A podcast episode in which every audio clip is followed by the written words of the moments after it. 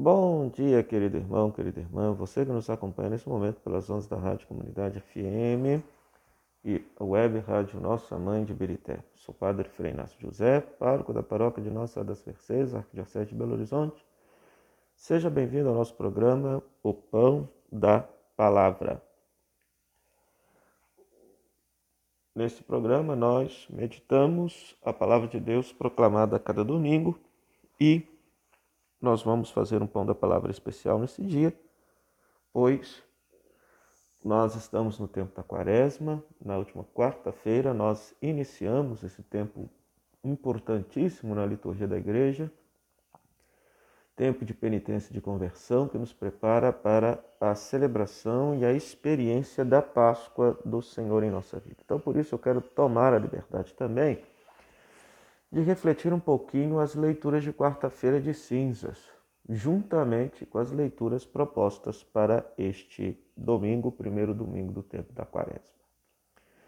Então, na quarta-feira de cinzas, nós temos a primeira leitura tirada da profecia de Joel, capítulo 2, onde o profeta convoca o povo de Israel a um dia de jejum e oração, a rasgar o coração e não as vestes, lembrando que Deus é benigno, compassivo, paciente, cheio de misericórdia, que Ele perdoa o castigo, mas se nós fizermos esse propósito de mudar de vida, ou seja, de nós nos convertermos. E diz o texto também que o Senhor se encheu de zelo por sua terra e perdoou seu povo, graças à penitência que esse povo fez. Né? Então, nós muitas vezes ensinamos, escutamos que Deus é bondade, Deus é perdão, Deus é misericórdia, e isso é a mais pura verdade. Ele é amor, paciência, compaixão, ele perdoa sempre, ele é misericórdia. Ele não quer a nossa condenação, mas ele quer a nossa salvação. Mas, e eu ainda diria mais, que esta, este perdão definitivo e esta salvação definitiva já nos foi dada por meio de Jesus Cristo, é o que nos ensina a nossa fé seja, a vida, a paixão, morte e ressurreição de Jesus, é a forma através da qual Deus reconciliou, Deus salvou, Deus justificou o mundo, o universo, a criação, o ser humano, tudo que existe consigo mesmo. Entretanto, para experimentar esta salvação que já nos foi dada em Cristo, é necessária a nossa mudança de vida, é necessária a nossa conversão é necessário de fato que a gente rasgue o nosso coração diante de Deus, apresente a Ele nossa miséria e nosso pecado, e não apenas as nossas penitências exteriores, é de fato mostrar a nossa existência pecadora a Deus, a fim de que Ele possa, de fato, nos reconciliar e nos salvar e derramar a sua graça e fazer com que nós possamos ser mais dele, possamos ser mais santos. Por isso, o salmo da quarta-feira de cinza, Salmo 50, é um salmo miserere, que clama misericórdia de Deus, é alguém que se reconhece pecador e pede para ser perdoado, pede para ser reconciliado com Deus. A segunda leitura, que é da segunda carta de São Paulo aos Coríntios, capítulo 5, Paulo deixa bem claro: Somos embaixadores de Cristo e em nome de Cristo vos suplicamos, deixai-vos reconciliar com Deus, pois aquele que não cometeu nenhum pecado, Deus o fez pecado para que neles, nele nos tornássemos justiça de Deus. Em outras palavras, Cristo nos reconciliou com Deus. Por isso nós devemos buscar a, a reconciliação com os outros e com o próprio Deus. Então é interessante que Paulo praticamente suplica ao povo a igreja de Corinto: deixai-vos reconciliar com Deus. Deus está sempre disposto a nos perdoar, Deus está sempre disposto a nos dar uma nova chance, Deus está sempre disposto a derramar a sua graça sobre nós para nos santificar e nos fazer cada vez mais dele. Entretanto, nós é que muitas vezes, e essa nossa cultura, esse nosso mundo que nos coloca totalmente fechados em nós mesmos, um mundo que praticamente se fecha à transcendência, um mundo no qual cada um é dono da sua própria verdade, então é necessário termos a humildade de reconhecer o nosso erro, admitir o nosso pecado e nos deixar reconciliar com Deus, pois Ele quer isso de nós. E agora é o tempo favorável, e agora é o momento favorável, é o tempo do Kairos. Por quê?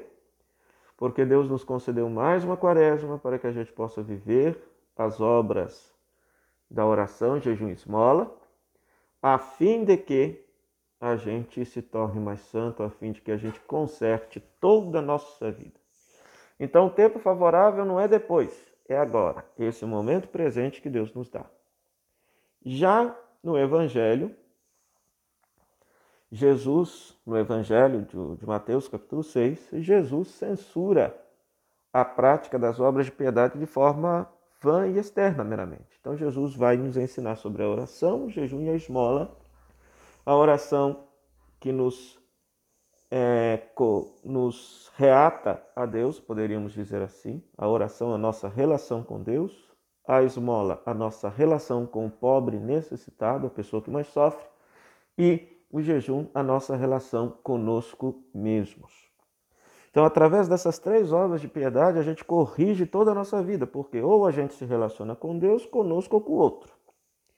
Então, nesse sentido, é necessário a gente rezar um pouco mais nesse tempo da quaresma para reatar a nossa aliança com Deus, o nosso pacto com Deus, o nosso compromisso com Deus. E além do mais, deixar que também por meio da oração nós possamos nos abrir à graça de Deus, que haverá de fazer com que cada um de nós experimente a, a força da Páscoa, a força da ressurreição de Jesus. Além disso, é necessário também praticar o jejum, ou seja, olhar para nós mesmos, para aquilo que está descompassado, descontrolado em nós, e procurar ter autodomínio sobre estas situações. Então, o jejum alimentar nos ajuda nesse aspecto, de termos um autodomínio, um autocontrole sobre aquilo que está desordenado em cada um de nós. E a esmola, a caridade, nos faz olhar para aquele que é mais necessitado, nos faz estender a mão àquele que necessita de nossa compaixão. E aí, nesse aspecto, a Igreja do Brasil coloca a campanha da fraternidade, que vem justamente ser uma forma concreta de praticarmos esse terceira, essa terceira parte essa terceira obra de piedade que é a esmola, que é a esmola. Ou seja, de nós olharmos para alguém que esteja sofrendo no nosso mundo e procurar amenizar a sua dor, amenizar o seu sofrimento. Esse seria o espírito litúrgico, ou seja, a, o que a palavra de Deus nos diz da quarta-feira de cinzas. Lembrando que a igreja nesse dia pede que nós, ao iniciar este dia de jejum, com esse dia de jejum, o tempo da quaresma, nós pedimos a Deus que a penitência nos fortaleça no combate contra o espírito do mal. Né? Porque nós estamos entrando nesse deserto de 40 dias, da mesma forma como Jesus é apresentado no evangelho deste domingo, entrando justamente no deserto para ser tentado. Então, nós vamos entrar no deserto quaresmal a fim de sermos tentados, a fim de sermos provados, a fim de sermos averiguados na nossa mais obscura existência para saber se somos de fato fiéis ou não a Deus. E aí é interessante que o evangelho deste domingo, portanto, nos apresenta Marcos capítulo 1, é Jesus sendo levado para o deserto pelo Espírito a fim de ser tentado por Satanás, ou seja, aquele que coloca um obstáculo entre Deus e nós. Então o Espírito nos coloca nessa situação, de fato. Para quê? Para que a gente possa saber o que, que está sendo obstáculo na nossa relação com Deus. É interessante que o Evangelho fala que Jesus vivia no meio dos animais selvagens. Ou seja, é interessante estarmos nesse tempo da quaresma mais em silêncio para perceber quais são as feras selvagens que estão descontroladas dentro de nós, quais são os nossos demônios interiores aos quais nós precisamos exorcizar. são os nossos pecados, são os nossos vícios espirituais. Né? Então Jesus fez esta experiência de ser colocado à prova no seguinte sentido: não que ele tivesse pecado, não, mas tentado ele foi. Então é, ele tinha obstáculos que dificultavam ele a cumprir plenamente a vontade do Pai. E ele superou todos os obstáculos. Nisso, Jesus é um exemplo para cada um de nós. Nisso, Jesus é um exemplo para cada um de nós. E é interessante que tanto a primeira leitura quanto a segunda leitura fazem uma interpretação cristã mistagógica do grande mistério da Páscoa, que é o batismo. Na primeira leitura, nós temos Gênesis capítulo 9, na qual Deus estabelece uma aliança com Noé, salvo das águas do dilúvio. Vocês conhecem muito bem aquela história de que Noé, junto com sua família, com o casal de cada animal, foi salvo na arca do dilúvio. Os santos padres, e não só os santos padres, mas já a igreja primitiva, fazendo uma leitura alegórica do texto do dilúvio, enxerga no dilúvio uma imagem do batismo, a arca, um símbolo da igreja. Então veja, na segunda leitura, que é a primeira carta de São Pedro, capítulo 3, se faz justamente esta leitura. Né? Cristo nos salva por sua vida, morte e ressurreição.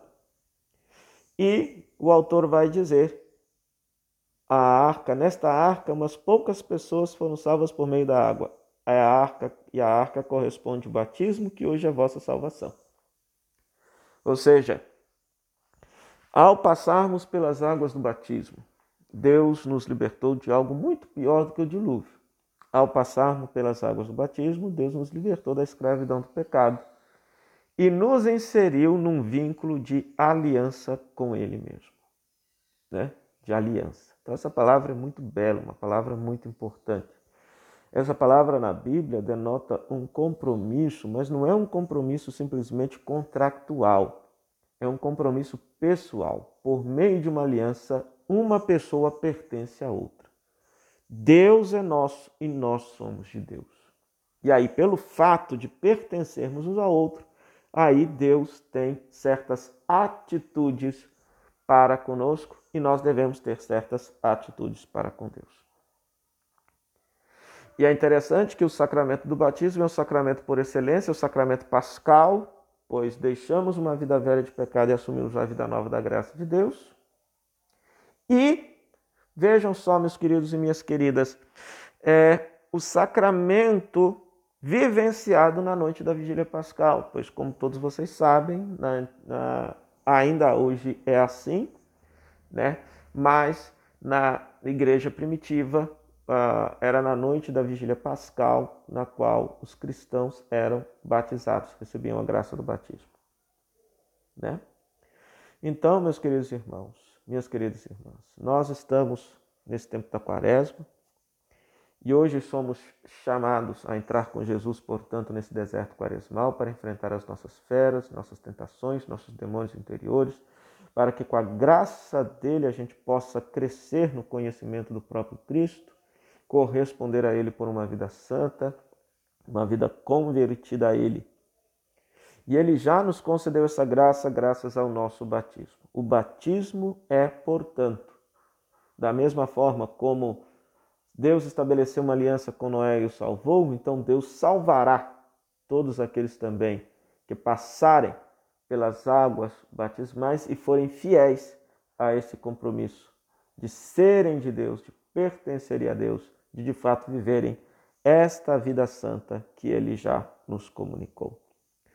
O Senhor esteja convosco, Ele está no meio de nós. Que a bênção de Deus Todo-Poderoso, Ele que é Pai, Filho e Espírito Santo, desça sobre você e sobre sua família e permaneça para sempre. Amém.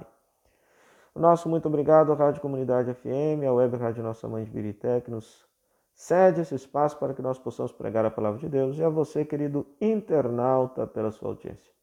Que Deus te abençoe hoje e sempre. Até o próximo programa, o Pão da Palavra, se Deus quiser. Tchau, tchau.